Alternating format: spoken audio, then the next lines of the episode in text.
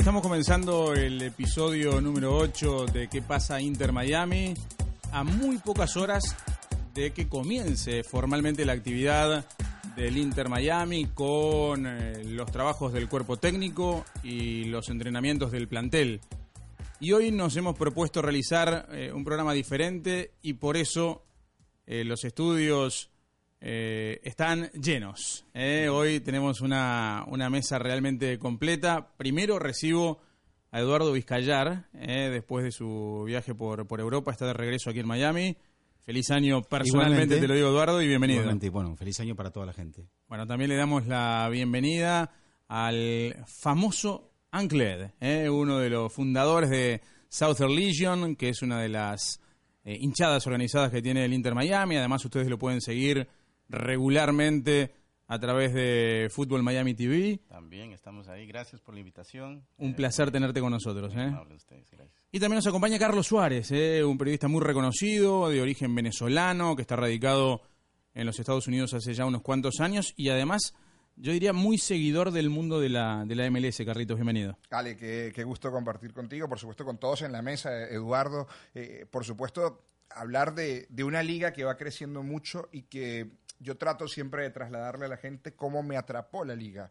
Eh, yo vivo en los Estados Unidos desde hace ocho años y quizás eh, el impacto que ha tenido la liga en mí como periodista y también como seguidor eh, llegó hace un par de temporadas, hace un par de años con el récord de Joseph Martínez. Ya te contaré un poco la historia, pero cambió mi forma de ver y de pensar una liga que yo creo que no tiene techo, que lo único que tiene es que crecer. Y que además este año está celebrando eh, su vigésimo quinto aniversario. Bodas de ya plata. se han anunciado una serie de actividades eh, extraordinarias para, para celebrar esos 25 años. Pero me gusta, como siempre, centrarnos en, en lo nuestro, que es el Inter Miami. Y han surgido novedades semana a semana, una especie de, de cuentagotas, ¿no? Para poder eh, regalarlos más novedades. Lo cierto es que ya sabemos la fecha de comienzo del trabajo, lunes 20 de enero, pero que el plantel no está cerrado, ¿no? Y creo que por ahí pasa la principal preocupación de todos, después de conocer el cuerpo técnico, tratar de definir, bueno, cómo se va a completar ese plantel que hasta ahora tiene poco más de, de 20 fichas, ¿no? ¿Cuál es la preocupación que vos marcarías hoy día, Eduardo, en ese sentido? Bueno, creo que sobre todo la de la, llegada del entrenador, me parece, ¿no? Que, que el entrenador se posicione y, y que finalmente diga, con estos jugadores voy a contar para saber qué tiene, qué le falta y ese me parece que, no sé, desde la perspectiva del hincha, primero a- saber cuál es la aspiración en esta temporada, si ver al equipo en la cancha y con eso estamos bien, que el estadio quede más o menos bien, que el equipo empiece a rodar, o si se aspira algo más. eh, pero todo depende justamente de eso, de cuáles son las aspiraciones de los dirigentes y también de la gente que, va- que lo va a apoyar al equipo. Ed. Eh, ¿Qué, qué- qué te preocupa vos de lo, que, de lo que se ha hecho hasta ahora y lo que falta por hacer? Bueno, yo feliz de tener un equipo, primero que nada, porque eso fue nuestro, nuestro, nuestra idea desde el comienzo, ¿no? No había un equipo. Para nosotros esto es enorme, es grande. Pero han dicho que va a venir un jugador grande, han hablado de Cavani, entonces las expectativas de los fans es muy alto, yo pienso. Eh, y si es que no traen esos jugadores, eso es lo que nos preocupa. Ahora, ¿quién lo ha dicho eso? Es decir, ¿ustedes han, han escuchado formalmente a gente del club, vamos por Cavani, o es una expectativa que se ha autogenerado de alguna manera en el ambiente? Bueno, quizás sea autogenerado, Alejandro, pero también es cierto que el discurso de los dirigentes del club es que este equipo, está claro, viene para debutar, pero han dicho que venía a competir. Y claro, mucha gente eh, se ha generado esa autoexpectativa viendo los ejemplos de Atlanta, por ejemplo. Traes al director deportivo de Atlanta. Atlanta fue el caso más exitoso de la MLS en el último tiempo, quizás el, el caso que hizo que la MLS cambiara o mutara de una liga de retiro a una liga de, eh, ojo, ah, hay jugadores que se pueden vender, jugadores jóvenes, sobre todo sudamericanos. Y salieron tantos nombres, y, yo comparto lo que tú dices, porque salieron tantos nombres que quizás eh, no solamente los aficionados, sino también la prensa está un poco ansiosa para saber cuál es el enganche que va a tener eh, el equipo de Miami. Y cuando, el hablas de, nombre. cuando hablas de enganche no hablas No, de, la 10. posición, no hablas de la posición en la cancha, sino de, de- de ese gancho. ese nombre, ¿no? ese gancho, ese, ese nombre atractivo que la gente vaya a ir a ver al estadio todos los fines Pero- de semana y no está. Creo que se empezó a correr antes de que corriera la pelota, por Claro. ejemplo. Es ¿no? cierto. Y también por la expectativa que había aquí. Primero de recuperar un equipo y después de ver fútbol bueno, buen fútbol. Entonces surgieron nombres para mí inalcanzables. Probablemente, si, yo creo que si no llegara, esto es una percepción nada más, si no llegara un nombre potente, yo creo que lo de Cavani aparcado. Eh, me parece que va a ir Sí, al Atlético seguro, de seguro. Madrid, no sé si ahora, si arreglan, porque el París le está pidiendo mucho dinero para un jugador que va a quedar libre dentro de cinco meses. Eh, pero va a llegar un jugador importante. No sé si ahora o cuando terminen las ligas europeas la temporada. Por ejemplo, el chino Silva que queda libre. Eh, algo va a suceder. Se habla también de, de Morgan Lewis, el, el delantero del- de, los Celtics, ¿no? Estamos hablando de otro nivel de jugador también. Claro, ¿no? claro, claro. Porque también es que cierto. hasta ahora han llegado, han llegado futbolistas de ese nivel. Claro, pero no se puede comparar a Cavani con Morgan Lewis. ¿no? o de chino. Silva, exacto. Claro, son distintos niveles de, de futbolistas, ¿no? Incluso de, de los jugadores que, que también se han nombrado en los últimos días. Eh, se habló de Almendra, el argentino de Boca, del- Pavón. delantero. Se habló de Pavón. Eh, se habló de Nicolás Figal, un eh, zaguero de Independiente, que hay una oferta concreta de 3 millones de dólares por el 50% de la ficha, pero que no está cerrado. Quizás cuando ustedes estén escuchando este podcast o, o viéndolo, o, o se descartó o, o ya se concretó. Pero es decir, son nombres que no están a la altura de esas grandes figuras que en algún momento se nombraron. Está el nombre de Roger Martínez, que quizás puede sembrar mucha ilusión, sobre todo en la comunidad colombiana en Miami, hombre de selección, hombre que en América triunfó, pero que también viene sonando hace varias semanas y tampoco se llega a concretar. Tampoco sabemos si ese es el nombre que va a enganchar a la gente en Miami, pero es un nombre atractivo. Sí, ¿no? no, no creo que él, lo que quiere el equipo, yo pienso, es ya comenzar a, a hacer dinero, ¿verdad? Roger, no sé si él es el jugador que sea el, el que atraiga a la gente, Claro. el que va a vender las El gancho, camisetas. sí. Tiene que haber otro. Miren a los LAFC. Claro. Acaban Carl- de contratar a Chicharito. Ujú. Van a Ah, los Galaxy. El Galaxy. Eh, eh, el Galaxy, tiene razón. Bueno, el Galaxy siempre ha pegado estos impactos Sí. fuertes, con Beckham primero, con Zlatan, y ahora te- tiene que cubrir ese vacío.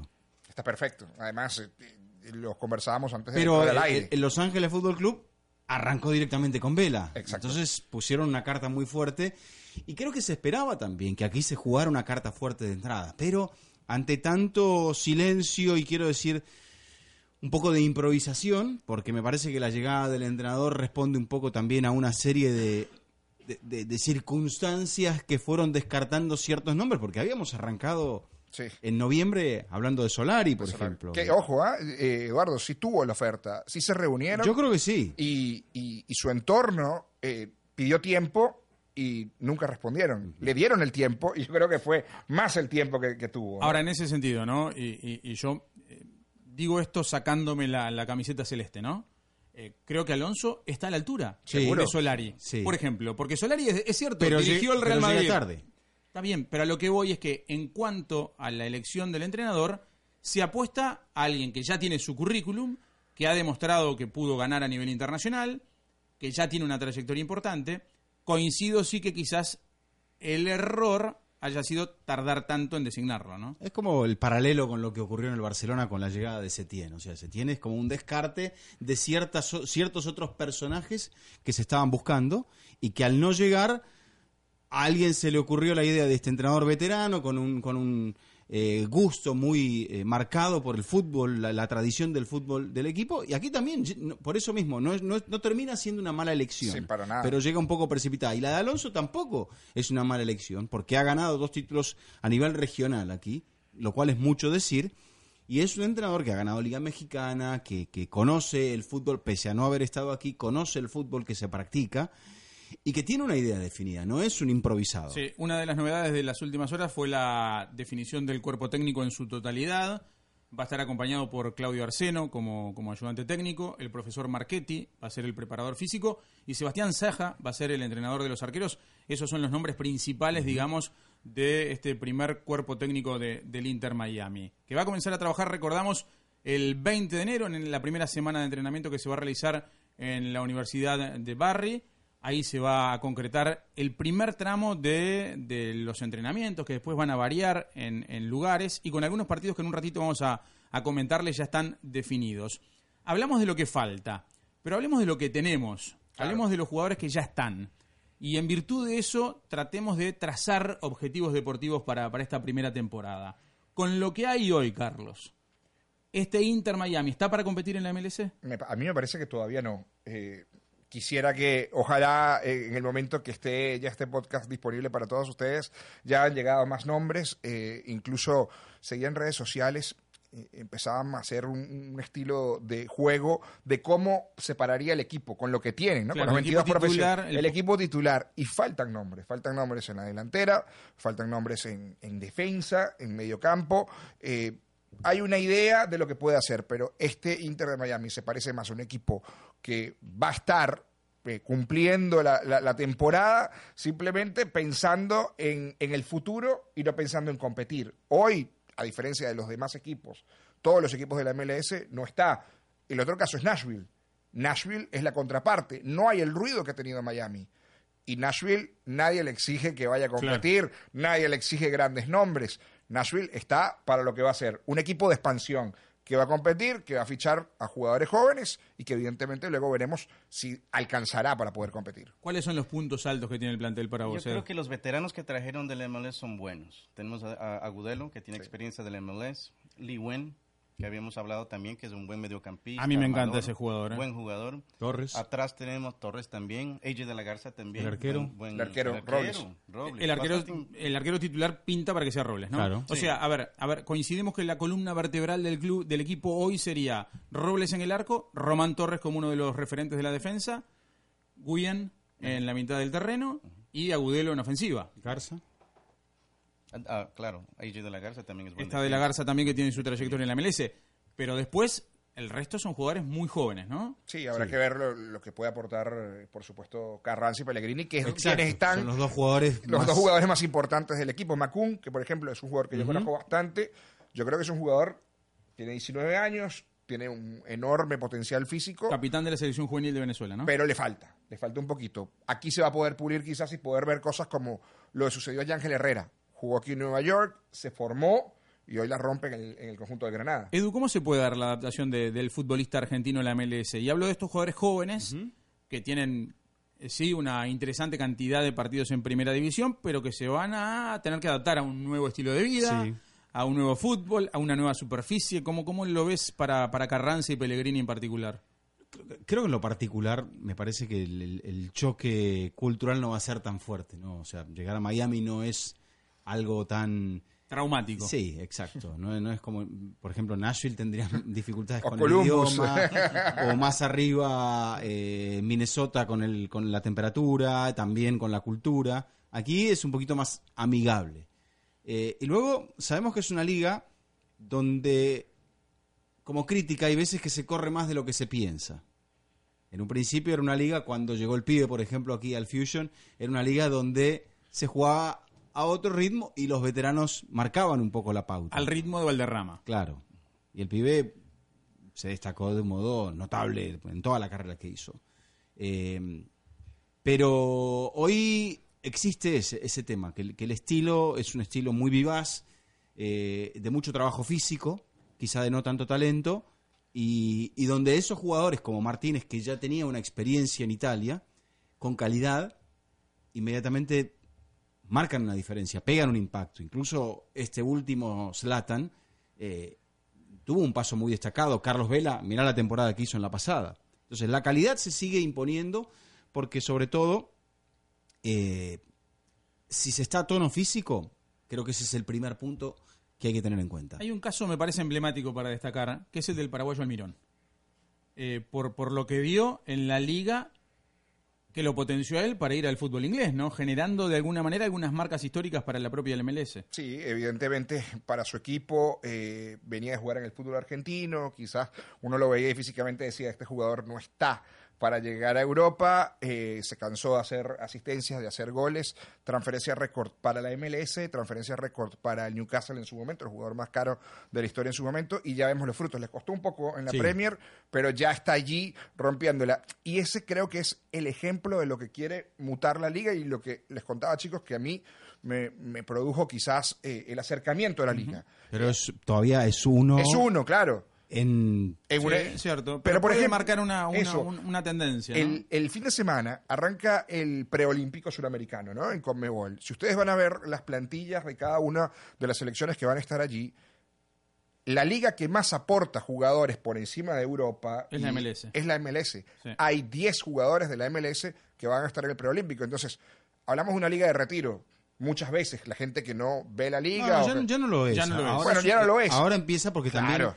Los clubes empiezan, la liga, empiezan a entender que puede llegar a ser una liga de proyección con Eso. jugadores jóvenes, replicando el caso de Almirón. El caso de Almirón es el que ejemplo. Es uno en muchos todavía porque es un jugador de esos que venía con talento. Por ejemplo, también Atlanta quiso hacer lo mismo de repente con el Piti Martínez, que pudo haberse ido a Portugal Exacto. y no se fue, pero quizás buscaban como Almirón el caso de una salida rápida y hasta el momento no se ha Sí, dado. y te tiro otro, otro ejemplo, ¿no? Con, con uruguayos. Brian Rodríguez, jugador de selección uruguaya, que está andando muy bien en la primera selección, lo trajo a Los Ángeles y nadie podría sorprenderse si en el futuro es transferido al fútbol europeo. Seguro.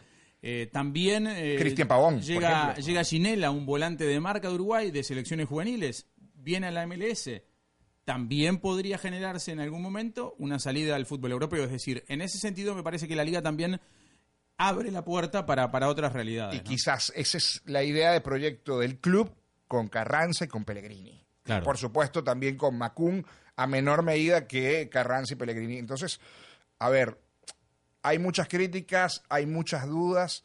Cuando arrancó el proyecto de Atlanta, arrancó con el Tata Martino y con prácticamente toda la plantilla, pero analizándolo en frío, cuando uno dice, bueno, tenían tiempo, porque eso fue en junio, y era un proyecto ganador, que peleó en la primera campaña que tuvo hasta las semifinales de conferencia y luego terminó siendo campeón el año siguiente. Pero no había un gran nombre, no había un enganche. José Martínez venía con esa experiencia del fútbol italiano, pero donde no había podido demostrar. Había llegado Almirón, había estado Villalba, el nombre era el Tata Martino.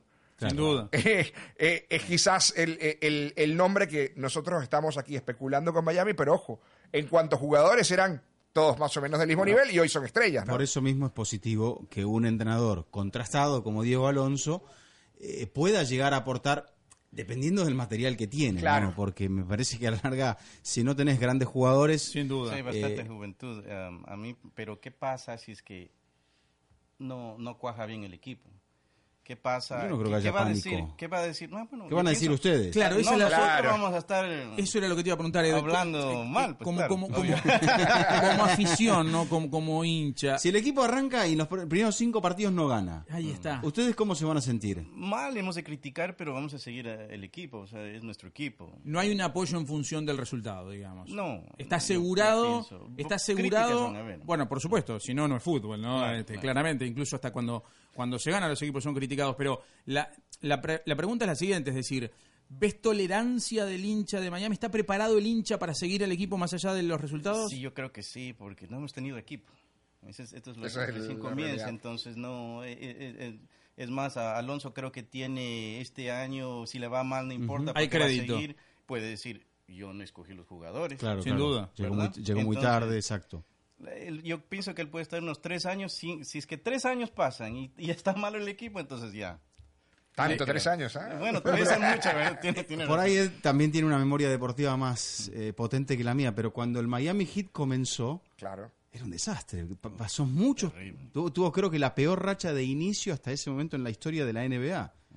Y, y suele suceder esto. Y la gente tuvo paciencia, el equipo tuvo muchas temporadas para convertirse en un equipo de postemporada, un equipo ganador, y bueno, Mira los Cuando Dolphins, llegó por Shaquille, ejemplo, que- los Dolphins nomás, qué terrible. Claro, equipo. pero yo creo que acá eh, está el fantasma del fusion, ¿no?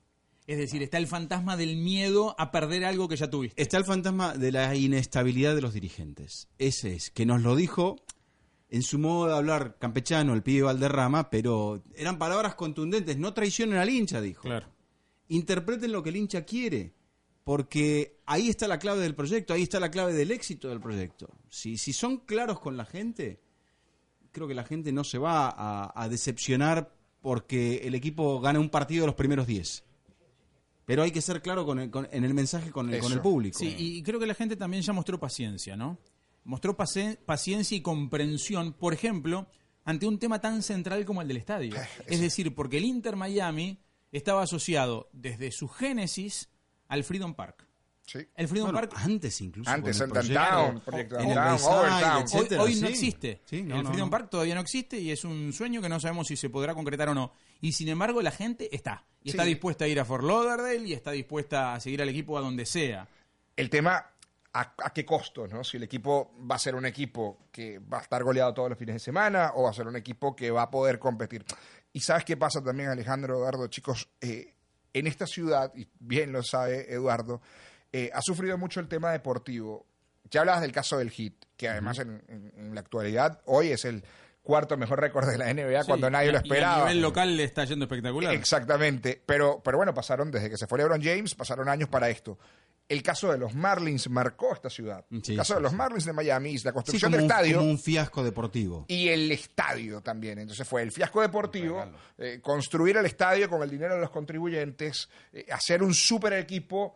Y el super equipo duró seis meses, el equipo. Sí, sí, Explotó luego de haber sido campeones de la Serie Mundial eh, dos años anteriores y, y la gente pagó muchísimo dinero y hoy tenemos un hermoso estadio como es Marlins Park, probablemente el mejor estadio de las Y grandes el ligas más caro de la historia. el más caro de la historia lamentablemente muchas veces vacío. ¿no? y lamentablemente el de peor asistencia de todo, de todo el béisbol, siendo aquí una ciudad, Una comunidad de tanto- comunidad de y aparte- tanto cubano, venezolano, dominicano que le encanta el béisbol. Ubicado en el centro de La Habana. de- Sí, sí, la de- pequeña de- Habana. Sí, de lo que era el histórico barrio cubano, ¿no? Y después los, los, los Y- Dolphins, ¿no? Y hay miedo por eso. ¿ah? Y los Mucho Dolphins miedo. que no, no, no, no levantan, ¿no? Este, por suerte vamos a tener el, Pero- pero el ellos Super Bowl como para recordarle a la gente que el fútbol americano está vivo en Miami, ¿no? Los Dolphins tiene tanta historia. Claro. Que, o sea, por eso ese equipo. Tiene todavía- crédito. Claro. Sí. Es, Eh, es un nombre muy potente en la historia de la liga, con una temporada invicta. Eso, con- la temporada con nombres invicta lo nombran históricos. siempre. Porque eso es lo único que tiene. Claro, por ahora sí. Don Shula, Claro. Dan Marino. eh, eh, es un equipo que se ha quedado en la nostalgia. Así es. Y, y este es un equipo que quizá por eso mismo también, porque en Atlanta pasó, ¿por qué también el Atlanta United tuvo tanta tanto seguimiento de parte de una ciudad que no es per se futbolera? Bueno, pero Por- ahí, ahí hay un fenómeno sociológico muy importante. Porque los ¿no? Braves no ganaban, porque los Falcons no ganaban, porque los Hawks no ganaban. Entonces apareció el fútbol que le iba a dar a la ciudad el primer título, creo que desde el año 95. Impresionante lo que pasó con el apoyo de la gente ahí. Y eh, metían 80.000 personas Claro, por partido. No es fácil. No, batiendo récords con Martínez de goleo y de asistencia. Y aquí un poco quizá también románticamente se esperaba eso y se esperaba y se soñaba con esto. Eh, por eso es fundamental lo que ellos piensen y que se les hable claro, como dijo el pibe, que se les hable claro al, público para no desaprovechar esta oportunidad. A ver, hay, hay una serie de partidos amistosos ya eh, previstos en el marco del entrenamiento antes del debut del primero de marzo frente a eh, Los Ángeles eh, de visitante. El 15 de febrero en San Petersburgo va a jugar el Inter Miami frente al Philadelphia Union. Eso va a ser abierto al público, un eh, partido con entrada gratuita. Ahí y a la semana todos. siguiente, el 22, va a ser frente a Tampa Bay. En el mismo escenario, en San Petersburgo, también eh, partidos que son abiertos al público con entrada gratuita. Ya está asegurada la presencia, me imagino, de Southern Legion, de la gente del Vice, Todos, eh, de la gente del Todos, Siege, todos van a estar ahí. Como es gratis, va a ser- eso va a estar a reventar, yo creo. Bueno, y si no fuera gratis también, porque hay mucho entusiasmo. Pero además hay otros partidos que van a ser cerrados al público en el marco de esta campaña De de, la- de la preparación. sí. ¿no? El 7 de febrero eh, es el primero frente a Charleston Battery, que va a ser en el complejo del Inter Miami, en Fort Lauderdale. Y atención con la fecha del 12 de febrero. Porque el 12 de febrero va a haber un amistoso a puertas cerradas frente al New York City Football Club. Ese me parece que puede ser el, el día como para tener un termómetro, ¿no? Yo sé que los partidos de preparación a veces son engañosos, arma de doble filo, pero de alguna manera va a ser la primera muestra, ¿no? Sí, y además contra un equipo que fue el mejor equipo del este la temporada pasada y que ya viene con un, al menos con algo de rodaje, ¿no? Porque hace, un par- hace unos días jugó en Orlando la Florida Cup, ¿no? Sí, y es importante definir la estrategia de, Alonso de cara a estos partidos. ¿Por qué digo esto? Porque, por ejemplo, el 15 de febrero, ese partido frente al Philadelphia Union, que va a ser abierto al público, va a contar también en el mismo día otro partido contra el Philadelphia Union a puertas cerradas. Es decir, ahí hay que definir qué equipo para a puertas abiertas y qué equipo para a puertas cerradas. Y el día del partido con Tampa va a jugar un partido cerrado frente a Dallas. Otro equipo de la MLS. Entonces también ahí hay que ver, bueno, qué cartas muestra Diego Alonso en el eh, proceso de, de esta preparación que está programada hasta el 23 de febrero. Después se va a comunicar por parte del club cómo continúa. Es la última semana previa al debut. Claro, el primero de marzo es el hay, debut. hay un, hay un viaje a California, etcétera. o sea Nos vamos, vamos. Sí. Y vamos a estar acompañando, por supuesto, al, al equipo en ese eh, primero de marzo que va a ser histórico. Por supuesto que no es un debut fácil, ¿no? El que le toca, además, ¿no? Aparte, el primer equipo en comenzar pretemporada ha sido Los Ángeles porque va a disputar eh, torneo de CONCACAF. ¿Estará Chicharito?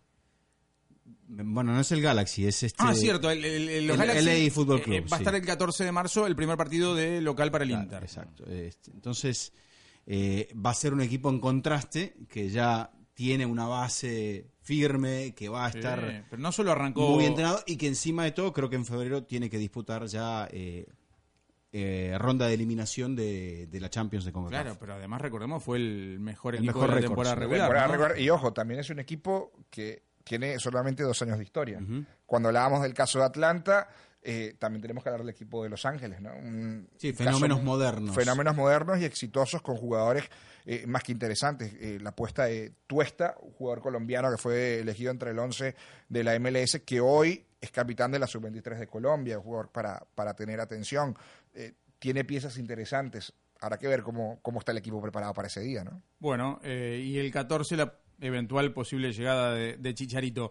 La, la liga va a demandar estos compromisos complicados de arranque y bueno, es donde va a haber que acentuar la, la paciencia del hincha si las cosas eh, no salen. Eh, ¿Cuál es tu candidato hoy día si ves el resto de los equipos? ¿Cuál es el más fuerte de todos a, a Para- juicio de- de- del hincha? Yo creo que el LAFC definitivamente tiene un equipazo todavía bien armado. Y por eso a mí me da miedo porque es el primer partido y vamos a ver realmente cómo estamos. Nos toca bailar con la más fea, como se dice habitualmente, así es, ¿no? así es. Pero bueno, hay que apoyar. Ya están trabajando desde hace unos días, esta Uy, no, semana comenzó exacto. el entrenamiento. Y en el debut en casa también contra el Galaxy, que si ya llega con Chicharito, imagínate todo lo que va a, a terminar representando, ¿no? Un jugador que, que, que había tenía un romance que parecía eterno con la liga, que, que, que parecía destinado a llegar a la liga y que ahora sí, finalmente parece que va a llegar. Se le puede, se le puede dar. Para vos, ¿cuál es el candidato en, en esta temporada de aniversario? Yo comparto, yo creo que el AFC es el, el mejor equipo. eh, no han ¿El llegado- campeón? eh, el mejor equipo, ¿no? Yo creo que no sé si le, si le va a No, alcanzar. pero el campeón tenemos que incluirlo también, ¿no? Y el campeón Seattle, te digo, hay algunas dudas, Eduardo, porque evidentemente partió como uno de los equipos que no era favorito en los playoffs, se fueron dando las cosas y terminó ganando, pero ha tenido algunas salidas Sí. importantes dentro del equipo. Hay algunas dudas. A mí me parece formidable lo de Lodeiro y, y Ruidías y Yo creo Jordan que lo, Morris. lo- lo ganó carácter, ¿no? Sobre Sí. todo aquel partido de, de- de semifinales, Los digamos, Ángeles, cuando le gana visitante a Los. Ángeles, ¿no? Eh, me gusta Seattle, pero yo creo que el AFC es el equipo más importante y no descartaría a un equipo como Atlanta y que, que Bueno, el Piti y. Barco Y en puedan el- meterse en el este también tenemos buenos equipos. Está Toronto, está- exacto, New York City, eh, el eterno candidato al Red Bull. O sea que hay, hay equipos muy fuertes. Está, está difícil la cosa. ¿no? Va a ser, va a ser una Nos va campaña, a una- cuesta arriba, pero yo tengo fe en mi. va a ser una, una campaña tan dura como, como interesante, ¿no? Yo creo que, que está asegurado por lo menos el éxito de concurrencia de la gente Sí. en la primera parte del campeonato. Después veremos hasta dónde llega la temporada, ya está el calendario definido hasta, hasta octubre, cuando termine la, la temporada regular, y bueno, después ver qué es lo que pasa. El sueño es estar en los playoffs, ¿no? Esa es la gran meta que se tiene que poner, me parece, el, el equipo, ¿no? Eh, veremos si para la primera temporada Da. eh, da. Eh, con tantos equipos allí peleando, New England tiene un nuevo proyecto, Toronto ya vimos lo que hizo también metiéndose como el octavo mejor clasificado, llegando a la final y casi levantando el título de la MLS. Eh, ya lo nombraba, por supuesto, Eduardo, el New York Red Bull. Es difícil pensar de que el equipo pueda estar para competir. Orlando se ha reforzado muy bien, sé que es eh, el rival que va a tener Miami, pero ha traído muy buenos refuerzos y además ha traído un, un técnico muy bueno como Oscar Pareja, ¿no? Ahora que nombraste Orlando, ¿es el ejemplo a no seguir? Es decir, por, por lo que pasó deportivamente con, con Orlando en, el arranque de su eh, experiencia en la MLS. No lo sé, Alejandro, porque te digo, el hincha en Orlando ha sido fiel incluso con, con el equipo eh, arrancando mal la temporada. Es cierto que fue un equipo que también con, con, los nombres de Kaká, con muchos nombres alrededor del equipo, pensaban iba a ser un equipo que compitiera en el primer año. No fue así, peor récord de la liga de dos temporadas, pero el público no dejó de responder. Bueno, yo hablando del público, ellos uh, hicieron algo que nosotros nunca vamos a hacer. Hablar, dijeron que no iban a ir a los partidos, como en protesta porque el equipo estaba tan malo. Nosotros no vamos a hacer eso. O sea, somos hinchas, uno tiene mala, en las malas, en las buenas, tenemos que estar ahí para nuestro equipo. Mira que quedó grabado esto, Ángel. No, ya mismo ya, en Twitter que me vayan a insultar y todo, pero... Está, está muy bien. Yo creo que, que la fidelidad del hincha es muy importante y que además este equipo tiene ya algo que, que, los demás no tienen. Este fenómeno de haber tenido hinchada antes de que se formara el equipo, ¿no? Es un fenómeno absolutamente único en todo el mundo eh, y que marca una diferencia. Y ahí está la fidelidad del hincha. Tres hinchadas organizadas cuando todavía no movió eh, no se no se dio el, inicial Ni siquiera del, se movió la pelota, sino que Exactamente. todavía no hay entrenamiento No había estadio, no había es el amor al, deporte, al fútbol. El fútbol trae pasión.